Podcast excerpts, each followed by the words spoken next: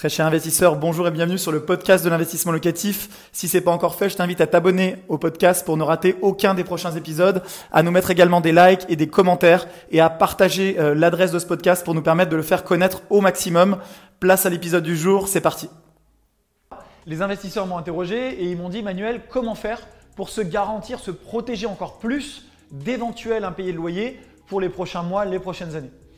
Alors on va faire dans cette vidéo la distinction entre d'un côté les locaux commerciaux qui ont été impactés euh, par cette crise puisque eh des mesures ont été prises par le gouvernement, des grandes annonces ont eu lieu, tu as dû suivre ça euh, dans les annonces de notre président Emmanuel Macron. Les locaux d'habitation euh, qui n'ont pas fait l'objet de, de, grandes annonces puisque les locataires ont été tenus de payer leur loyer.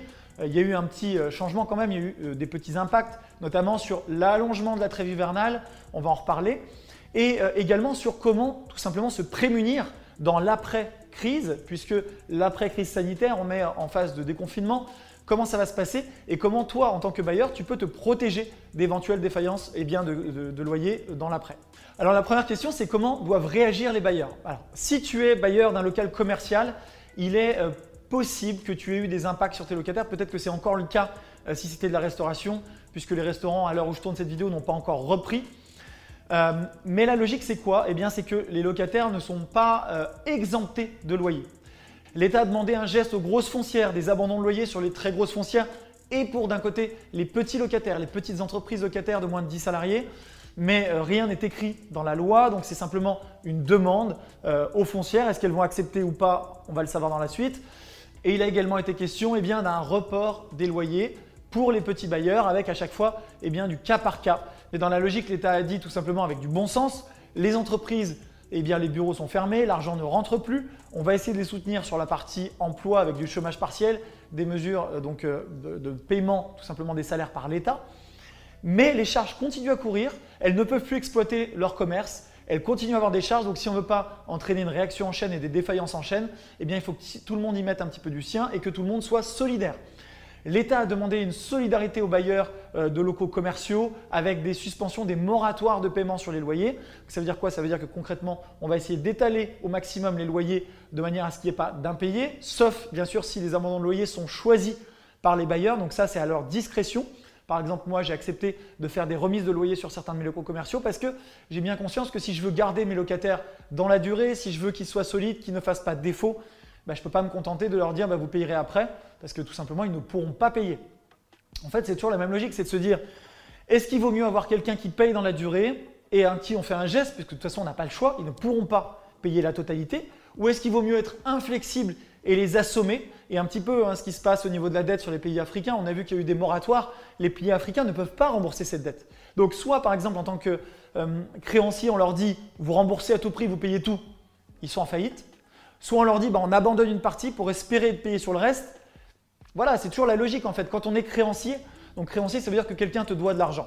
Euh, soit tu te dis bah, je vais essayer de, faire en sorte qu'il me paye au moins une partie, soit je le pousse à tout payer, mais avec le risque qu'il fasse défaut et que finalement, eh je sois perdant parce qu'il ne payera encore moins, il ne payera plus rien et je récupérerai potentiellement très très peu de ma dette. Et en plus, par la suite, j'ai une procédure qui est longue, euh, j'ai des impayés qui s'allongent dans la durée.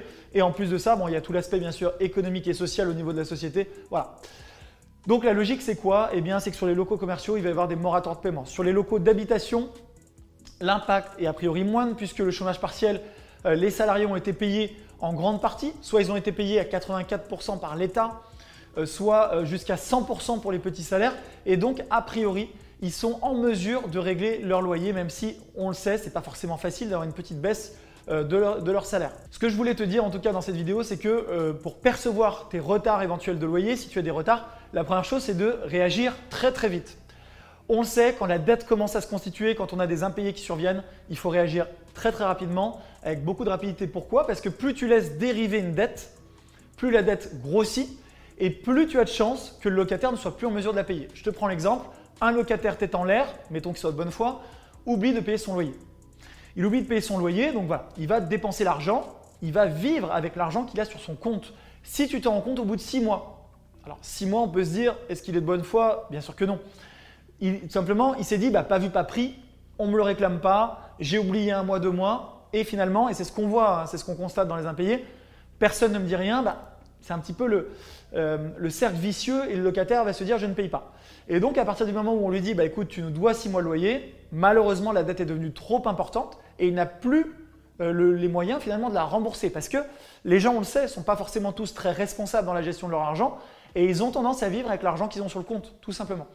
Si dès le départ tu as un retard de, paiement, tu es sur le coup, tu contactes ton locataire, tu dis attention tu es en retard, comment on fait, qu'est-ce qui se passe et tu ne lâches rien, on le sait dans ce cas-là, eh bien souvent tu vas pouvoir régler le problème. Sauf si bien sûr euh, il y a un accident de la vie qui est tel, ou si tu es avec quelqu'un de mauvaise foi, mais sans parler de ces cas-là. Dans ces cas-là, si tu as des gens qui sont en difficulté financière, ce qui compte, c'est de trouver des solutions au maximum pour faire des moratoires de paiement. Et surtout, écris les choses. qu'on dit souvent, c'est les paroles s'envolent, les écrits restent. Si tu acceptes de faire un moratoire de paiement, il faut que tu le limites dans le temps. Par exemple, c'est le cas sur un des biens de ma compagne. Ma compagne avait un locataire étudiant étranger. Donc les cours ont été annulés. Elle a accepté de faire une remise de loyer pendant trois mois. Cette remise de loyer-là, c'est hyper important de faire un écrit et de la limiter dans le temps. Pourquoi? Parce que si tu ne fais pas d'écrit et si tu ne limites pas dans le temps, eh bien le locataire pourrait dire que en fait tu as accepté tout simplement une baisse de loyer dans la durée et ça va être compliqué eh bien, de prouver ce changement. Donc voilà, toujours moi ce que je te conseille, aussi pour que ce soit plus clair dans sa tête, c'est de dire j'accepte une baisse et je consens une baisse de loyer. Bon, si c'est ton souhait, hein, encore une fois, aucune obligation légale. Une baisse de loyer pendant ces deux mois, trois mois. Et voilà, et on fait un avenant au bail, donc un document qui est signé par les deux parties, qui précise la baisse de loyer, qui la limite dans le temps et qui explique qu'à l'expiration de cette période, eh bien, le loyer antérieur, donc ce qui a été convenu dans le bail initial, recommencera à courir. Moi, j'en appelle au bon sens des bailleurs. Souvent, on me dit, Manuel, est-ce que tu penses euh, que je dois baisser mon loyer? Est-ce que tu penses que je dois potentiellement faire une remise de loyer? Est-ce que je peux être inflexible? Bien entendu, en tant que bailleur, tu es un investisseur, tu as probablement un crédit également qui court sur le bien. Donc tu te dis, je ne veux pas baisser. Et c'est ce que j'ai constaté aussi. Hein. Après, la vraie question, c'est est-ce qu'il vaut mieux avoir un logement vide pendant plusieurs mois l'été? Parce que, on va pas se mentir, il y a eu des impacts avec notamment les études supérieures qui n'ont pas forcément repris, qui ne reprendront pas avant la rentrée de septembre. Donc, si ton bien euh, s'est euh, libéré en mars, en avril ou en mai, ou même après, eh bien, tu peux te dire légitimement, est-ce que j'ai envie de baisser de 50 euros? Peut-être pas. Mais est-ce qu'il vaut mieux baisser un petit peu et avoir un logement qui est loué ou alors euh, être inflexible et avoir un logement vide? Là, c'est à toi d'en juger. Là, je fais appel à ton bon sens économique et à, ton, libre arbitre. Mais personnellement, je vois des euh, bailleurs, moi, qui refusent de baisser à tout prix et qui sont inflexibles dans le loyer et finalement qui ont des logements vides. Bah, moi, je pense qu'ils perdent plus d'argent à avoir une absence de loyer pendant 3 mois, 4 mois, que parfois à baisser un petit peu le loyer et à louer beaucoup plus rapidement. C'est pareil euh, sur les locaux d'habitation. A priori, encore une fois, il n'y a pas le besoin parce qu'il y a eu des mesures de soutien à l'économie. Moi, je veux quand même te rassurer en tant qu'investisseur et te dire, euh, on est dans un pays qui a un amortisseur social très fort avec les dispositifs de chômage, avec les dispositifs de chômage partiel. Les, salaires ont été conservés. C'est-à-dire que la dette de l'État a explosé, ça c'est une réalité, mais elle a explosé parce que de l'argent a été injecté pour que l'économie puisse tenir. Donc comme l'économie tient, comme les gens sont payés, ils n'ont aucune raison de, euh, de, se soustraire au paiement du loyer. Donc là-dessus, il faut être quand même assez lucide. Et si tu as des locataires qui cherchent à abuser, qui te disent bah voilà, je suis en difficulté, essayez de bien comprendre la situation. Parce que, a priori, encore une fois, il peut toujours y avoir des cas euh, exceptionnels, des cas particuliers, mais a priori, ils n'ont aucune raison de ne pas payer leur loyer. Encore une fois, dans le premier épisode du Club Invest Live, j'ai fait euh, j'ai reçu un invité de marque, j'avais un avocat en droit immobilier qui est venu nous expliquer toutes ces procédures-là. Donc si ce n'est pas le cas, je t'invite à revoir la vidéo directement en live s'il est encore disponible, en sachant que, eh bien, comme le but de ces euh, Club Invest Live, c'est d'être en live, eh les replays sont enlevés au bout de quelques jours. Donc je ne sais pas quand tu regardes cette vidéo s'il est encore dispo, mais ce qu'il faut garder en tête, c'est que les mesures d'avant en termes de loyer impayé sont toujours d'actualité. Maintenant, en termes de loyer impayé, comment eh s'en protéger et comment se garantir pour tes futures locations? La logique est toujours la même, bien vérifier que ton locataire est solvable. Donc louer au bon prix pour être sûr d'avoir des locataires solvables, d'avoir des locataires qui choisissent ton appartement et qui ont le choix sur le marché. Parce qu'il ne faut pas se mentir, les locataires qui ont des bons dossiers ont le choix, ils l'ont toujours eu. Donc ça veut dire que si tu es au bon prix, si ton appartement est attractif, si tu apportes de la valeur, tu vas eh bien t'ouvrir le marché au marché et tu pourras donc sélectionner les meilleurs dossiers. Et donc tu vas avoir des gens qui sont solvables, même en période de crise, heureusement, il y a encore des gens qui ont leur emploi, il y a encore des gens qui ont de l'argent, donc il n'y a aucun sujet là-dessus. Et tu vas pouvoir doublonner avec en plus, si tu le souhaites, une garantie loyer impayé. Donc ça coûte entre 2 et 3,5% de ton loyer. Mais ça va te permettre, en cas d'impayé, que la procédure soit prise en charge directement par cette garantie loyer impayé, cette assurance, et que donc tu sois payé dès le premier mois. Alors selon les contrats, selon les petites clauses qui sont dans la garantie loyer impayé, donc tu pourras regarder ça, mais d'être garanti, d'être protégé et surtout euh, de te sortir de la tête une éventuelle procédure de loyer impayé qui peut être coûteuse en frais euh, d'avocat et qui peut être assez longue. En cas d'abandon d'une partie des loyers sur tes euh, revenus locaux commerciaux, sache que tu vas pouvoir les déduire donc de tes revenus imposables, de tes revenus locatifs imposables. C'est-à-dire que tu avais un revenu locatif de 10 000 euros par an sur ton local commercial, finalement tu as fait un abandon de 1 000 euros, tu ne seras imposé que sur la réalité et donc que sur les 9 000 euros. Ça te semble peut-être évident, mais ça ne l'était pas avant la crise. Avant la crise, si tu faisais une remise, eh bien, il fallait le justifier auprès de l'État. Là, l'État comprend que euh, donc, des remises vont peut-être être nécessaires et donc ne va pas t'imposer sur les 1000 euros de remise dans le cas euh, donc, que j'ai pris en exemple. Qu'est-ce qu'il faut retenir donc de tout ça? Il faut retenir que l'économie va être impactée, oui, il va y avoir une réalité économique. Si tu sélectionnes bien tes locataires, si tu prends des garanties de loyer impayés, et euh, si l'État joue son rôle au maximum, ce qui est le cas jusqu'à maintenant avec le chômage partiel et des dispositifs de réaccompagnement vers l'emploi, a priori, on devrait avoir quand même une limitation du risque de loyer impayé avec potentiellement euh, des défaillances plus élevées dans le parc social, parce que par définition, eh bien, euh, dans le parc social, les gens seront plus impactés.